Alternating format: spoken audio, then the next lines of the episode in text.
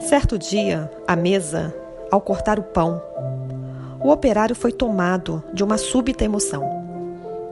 Constatar assombrado que tudo naquela mesa garrafa, prato, facão era ele quem os fazia. Ele, um humilde operário, um operário em construção. Olhou em torno, gamela, banco, enxerga, caldeirão, vidro, parede, janela, casa, cidade nação. Era ele quem fazia. Ele, um humilde operário, um operário que sabia exercer a profissão. Ah, homens de pensamento, não sabereis nunca o quanto aquele humilde operário soube naquele momento. Naquela casa vazia, que ele mesmo levantara, um mundo novo nascia.